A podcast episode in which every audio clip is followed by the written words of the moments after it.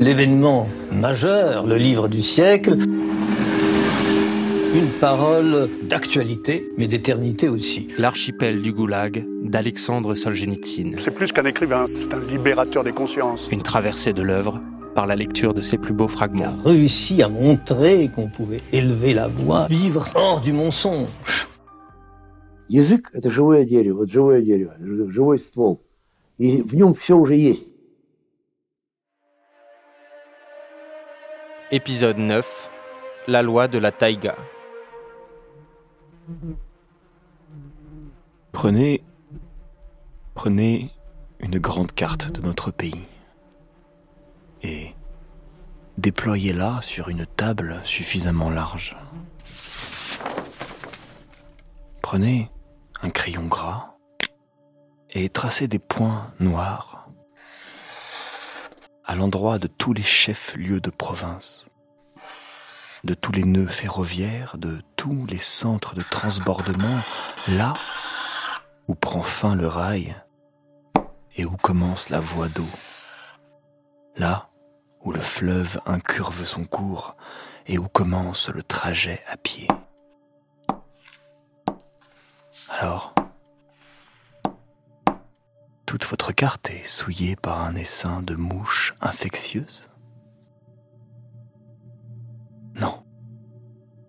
Vous avez tout simplement sous les yeux la carte grandiose des ports de l'archipel.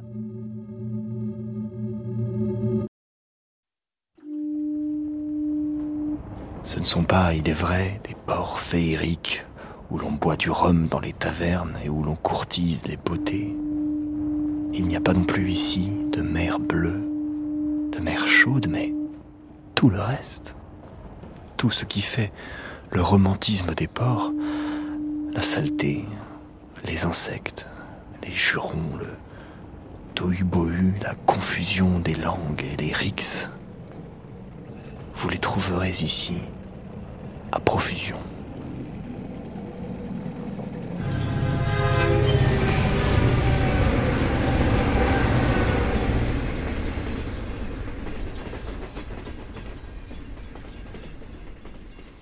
Qui avions rêvé de nous reposer et de prendre de l'exercice en arrivant au port.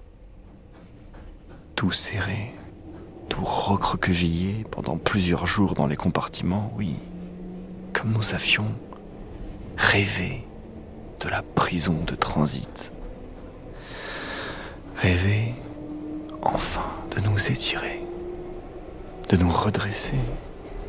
Rêver qu'on ne nous forcerait plus à troquer la ration, notre ration, contre nos propres affaires. Rêver qu'on nous donnerait de la nourriture chaude. Rêver, enfin,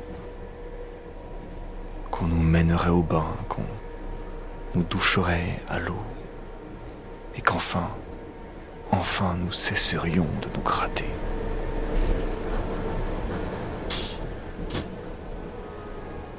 Et, quand dans le fourgon cellulaire, où nous cognions les côtes, et que nous étions ballottés, renvoyés d'un bord à l'autre, nous reprenions courage en pensant ce n'est rien. Ce n'est rien. On arrivera bientôt à la prison d'étape. Et là...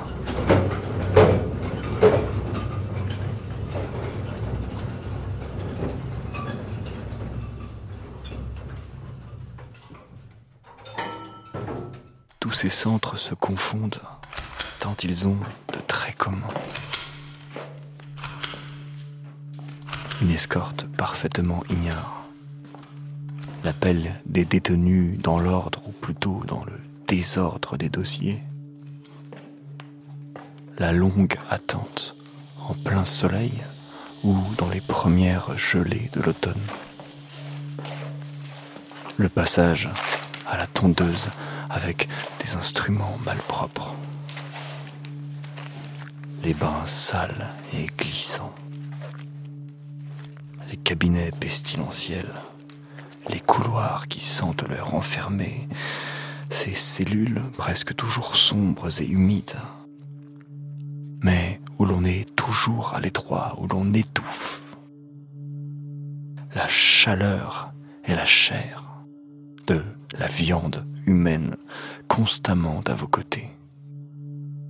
Et le pain détrempé, presque liquide et cette lavure qu'on dirait faite d'un bouillon de froige. Cependant, même si la prison de transit épluche et écosse le novice, elle lui est nécessaire. Oh combien nécessaire. Elle lui fournit la progressivité dans son passage au camp. S'il suffisait d'un seul pas pour effectuer ce passage, le cœur de l'homme ne pourrait pas le supporter. Sa raison ne s'y retrouverait pas.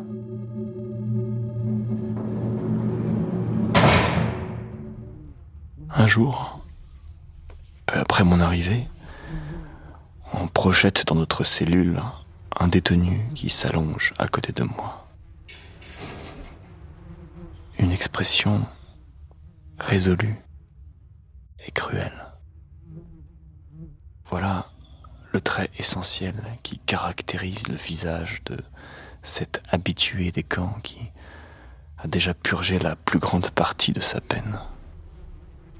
Lui nous regarde faire nos premiers pas d'un air moqueur, comme on regarde des chiots de quinze jours.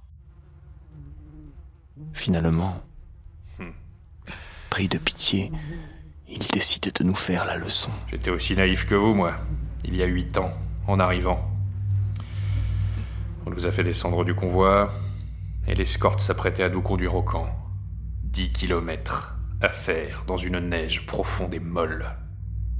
Trois traîneaux s'approchent, et un gars nous dit Allez, posez vos affaires, on vous les transporte. On dépose nos affaires, départ des traîneaux. Terminé. On les a jamais revus. Mais alors, quoi? Il n'y a pas de loi là-bas? Mais si, il y a une loi. La loi de la taïga. Cette histoire que je vous ai racontée, voilà, c'est exactement ça. Le symbole du goulag. Autre habitude à prendre. Au camp, personne ne fait rien gratuitement. Personne ne fait rien par bonté d'âme. Ayez l'œil. Que personne ne s'approche de vous à pas de l'eau pour vous mordre. Si on vous propose quelque chose, comme ça, de façon désintéressée, sachez que c'est pour vous mener en bateau. Et le plus important, le plus important, c'est d'échapper aux travaux généraux. Fuyez-les. Dès le premier jour. Un jour de généraux, vous êtes perdus. On y laisse ses dernières forces. Et on a toujours faim. Et on est toujours mouillé. Et on n'a pas de chaussures. On vous trompe sur tout, sur le poids, sur les mesures. Et on a le plus mauvais baraquement. Et on n'est pas soigné. Ceux qui vivent au camp, c'est ceux qui sont ailleurs qu'aux généraux. Essayez à n'importe quel prix de ne pas vous retrouver aux travaux généraux dès le premier jour. À n'importe quel prix. Ce jour-là, j'ai compris et j'ai accepté les conseils du cruel détenu. À n'importe quel prix. Mais j'oubliais de lui demander Et en quoi? Comment mesurer le prix? Et jusqu'où? Peut-il donc monter